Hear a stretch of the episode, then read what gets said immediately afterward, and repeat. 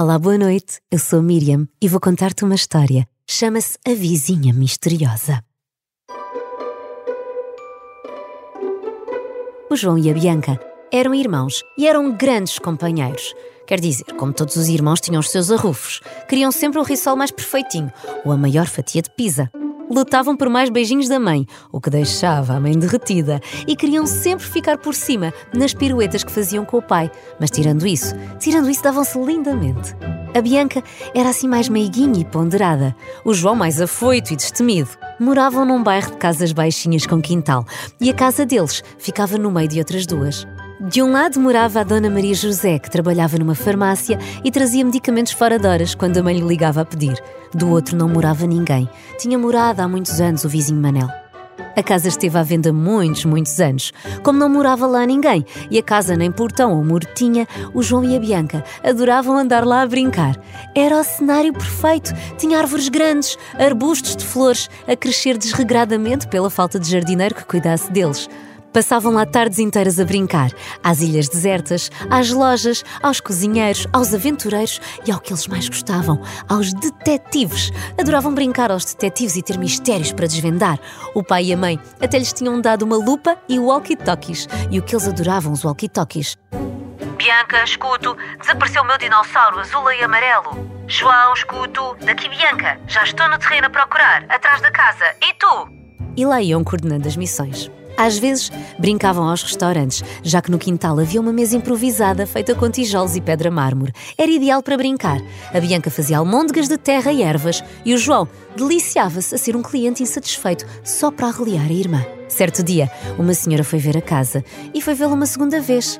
E a casa acabou por ser vendida. As obras começaram, puseram um portão e construíram um muro. O João e a Bianca deixaram de poder ir brincar para o sítio onde tinham sido tão felizes. Mas a vida era mesmo assim. A vizinha não estava lá muitas vezes e quando eles ouviam o portão abrir, gostavam de se pôr a espreitar para vê-la entre as eras do quintal para não serem vistos. Isto já se sabe que há sempre muita curiosidade sobre aquilo que não conhecemos. A vizinha era uma senhora diferente. Era alta e muito magrinha, usava roupas muito antigas e largas, usava sempre saias compridas, mesmo que as ervas secas ficassem lá presas. E nem parecia andar, mas sim flutuar. Falava sozinha e cada vez que plantava uma árvore, falava com ela ou cantava. E nas noites de lua cheia, vestia-se toda de vermelho, ou toda de preto, ou toda de branco. Nem sempre estava em casa. Aliás, passavam-se dias e dias sem ir a casa. E por isso, um dia pensaram: e se fôssemos só espreitar? Era tão misteriosa a vizinha. Por que é que será que falava com árvores e parecia mesmo esvoaçar? Quase parecia uma bruxa das histórias de encantar. Então, numa tarde de primavera, quando chegaram a casa, pediram à mãe para brincar na rua. A mãe adorava quando eles brincavam na rua, que já se sabe como os adultos ficam quando acham que as crianças já viram episódios da Patrulha Pata a Mais, e foi fazer o jantar. A mãe ficou entretida de roda da cozinha e eles entretidos de roda do mistério. Munidos dos seus walkie-talkies, foram avaliar como iriam parar ao quintal do lado. Os gatos passavam entre a rede, mas eles eram crianças bem maiores do que gatos e aparecer esfolado em casa era coisa que não dava muito jeito. Mas tentaram. O João fez pé de ladrão para a Bianca e ela, em cima do muro, lá afastou a rede e saltou para o lado lá. O João desenrascou-se como se desenrascava sempre. Ao fundo ouviam a mãe ouvir a Renascência cantar as músicas, por isso estava tudo controlado. No quintal do lado, voltaram a ver todos os sítios onde já tinham brincado. Estava diferente, tudo arranjado e cuidado. Estava tudo muito bonito. Oh, Bianca, disse o João. E se entrássemos lá dentro? Ai, é que nem penses. Ficávamos de castigo até aos 18 anos. Mas se entrar não conseguimos resolver o mistério, como é que vamos descobrir porque é que a vizinha canta para as árvores e é arrastar em casa?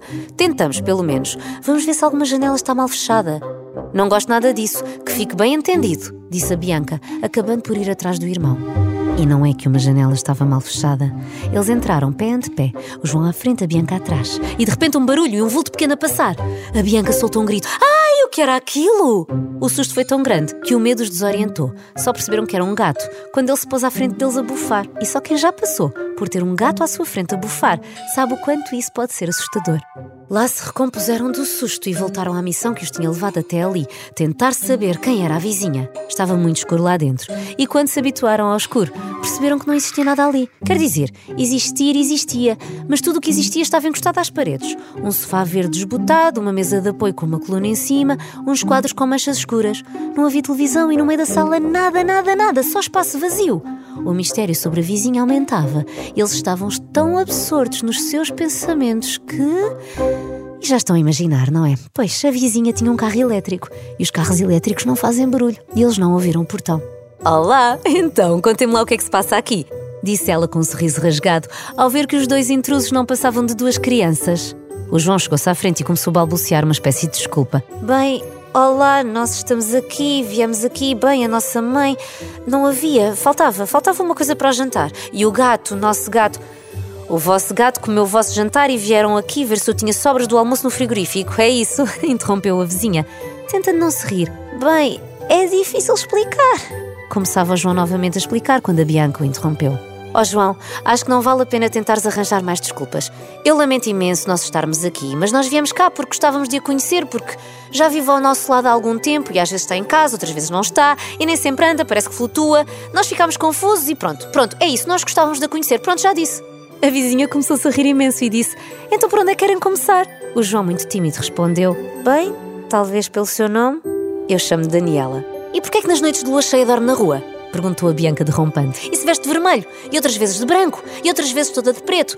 E já agora, porquê é que aqui não tem móveis? Ou os poucos que tem estão encostados à parede? E o João acrescentou antes que perdessem a coragem. E já agora, gostávamos de saber porquê é que canta para as plantas? E eu? Posso perguntar-vos uma coisa? Perguntou a vizinha Daniela. Como é que vocês se chamam? Eu sou João. E eu sou a Bianca. Então eu vou responder-vos, Bianca e João. Eu sou bailarina de dança contemporânea e nem sempre estou em casa, viajo muito ou dou aulas noutras cidades mais longe daqui. Além disso, o facto de gostar de dançar dá a sensação que flutuo e que não danço. E depois gosto destas roupas largas e esvoaçantes por causa da dança. E gosto muito da natureza, dos rituais todos que ela envolve, os equinócios e os solstícios. E gosto da lua cheia e da lua nova. E gosto tanto, mas tanto da natureza, que quando planto uma árvore, ou quando planto um arbusto ou uma flor, o que quer que seja, eu gosto de cantar para ela para agradecer por ela existir e a desejar que ela viva durante muitos anos, até porque, olhem, eu não sou grande coisa na agricultura e as plantas comigo nem sempre gostam de sobreviver. Têm mais alguma pergunta para fazer? Está muito zangada connosco, vizinha? Perguntou João.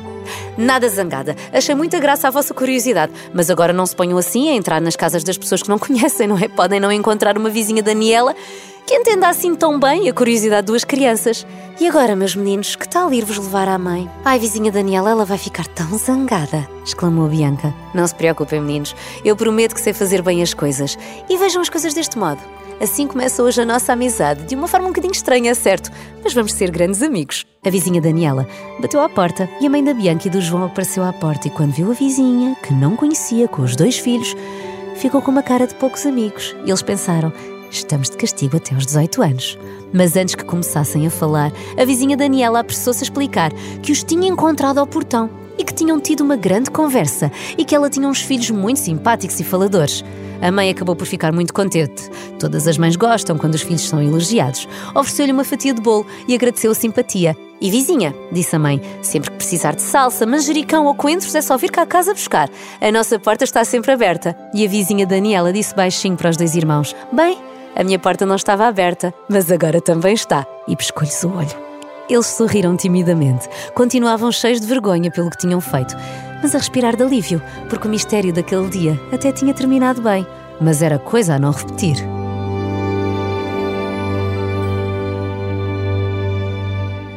Espero que tenhas gostado da história e que durmas muito bem, com sonhos tranquilos e cheios de cor. Fico à tua espera para a próxima história, que vai ser sobre ovos, coelhos e doces da Páscoa. Vai ser uma doçura. Até lá!